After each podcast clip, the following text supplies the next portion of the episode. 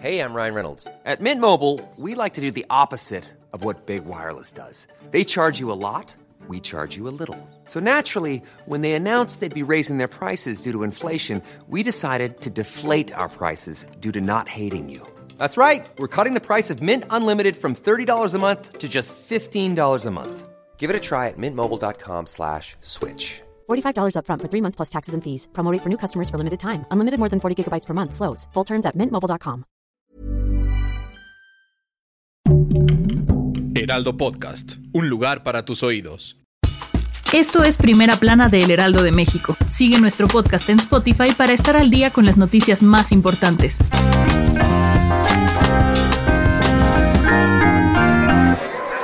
Mi mamá, María Hernández, venía de- del vagón 4. Ah, mi hijo venía, iba para la casa. Este no sé si es de los que estaban arriba o abajo. Venía del dentista con su esposa, pero como su esposa sí salió. Pero él no apareció, no sabe nada No, pues eso fue está muerto. Cuatro años. Porque pues ya falleció.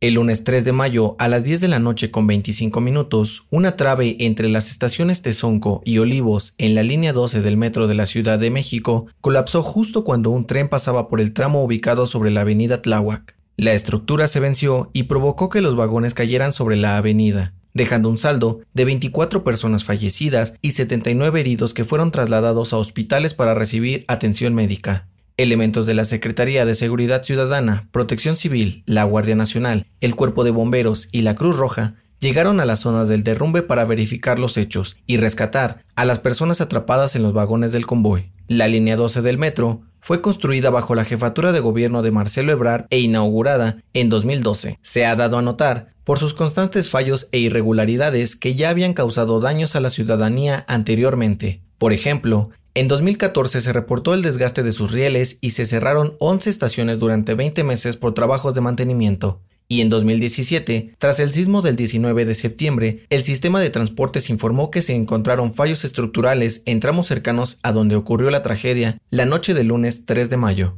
Durante la conferencia mañanera posterior al accidente, Claudia Sheinbaum anunció que se hará una revisión estructural en toda la línea 12 del metro, que corre desde Miscuac hasta Tláhuac. Como siempre, la Fiscalía General de Justicia debe llevar a cabo un peritaje que inició justamente en la noche de ayer, pero además estamos buscando una empresa internacional con certificado tanto en metro como en asuntos estructurales para que haga un peritaje técnico externo Debido a los señalamientos hechos en su contra, el ahora canciller Marcelo Ebrard dijo que está sujeto a lo que arrojen las investigaciones. El que actúa con integridad no debe tener temor a nada. Pero yo estoy sujeto, como todos, pero más como un alto funcionario y como quien promovió la construcción de la línea, estoy sujeto a lo que determinen las autoridades. Por su parte, el presidente Andrés Manuel López Obrador prometió a los mexicanos transparencia total en las investigaciones y mostró su solidaridad con familiares de las víctimas. La Secretaría de Movilidad anunció que el servicio de la línea dorada será suspendida hasta nuevo aviso y que se pondrán 490 camiones RTP a disposición de los usuarios para ser transportados. Finalmente, se han decretado tres días de luto nacional en memoria a las personas fallecidas, lesionadas y a sus familias.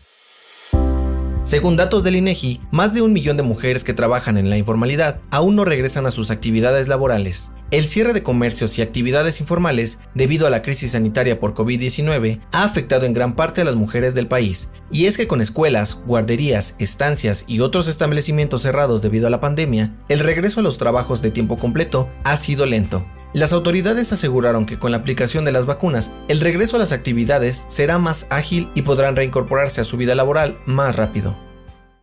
En otras noticias, luego de ser liberado del penal del Altiplano, el capo del cártel de Sinaloa, Héctor El Güero Palma, fue reaprendido y trasladado a la Ciudad de México, donde será interrogado y procesado por los delitos de crimen organizado. Y en cuanto a noticias internacionales, la ONU condenó el uso de fuerza excesiva de la policía contra los manifestantes en la ciudad de Cali, en Colombia, donde murieron al menos 19 personas y hay más de 800 heridos. En los deportes, el Manchester City es el primer finalista de la UEFA Champions League. Los dirigidos por Pep Guardiola vencieron al PSG con un marcador global de 4 a 1. El Real Madrid y Chelsea buscarán hoy el último pase a la gran final. El dato que cambiará tu día. Según un estudio de la Asociación Americana de Compositores, la palabra amor es la más utilizada en todos los géneros musicales. El género que más utiliza esta palabra es el pop. El estudio dio a conocer que al menos 8 de cada 10 canciones de las listas de popularidad desde los años 60 hasta el día de hoy usan el amor como eje central. Esto fue Primera Plana, un podcast de El Heraldo de México. Encuentra nuestra Primera Plana en el periódico impreso, página web y ahora en podcast. El guion es de José Luis Ramírez, diseño de audio de Federico Baños, la voz es de José Luis Mata y la producción de María José Serrano. Hasta mañana. Síguenos en Twitter, arroba Heraldo de México, Instagram, arroba El Heraldo de México y encuéntranos en Facebook y YouTube como El Heraldo de México.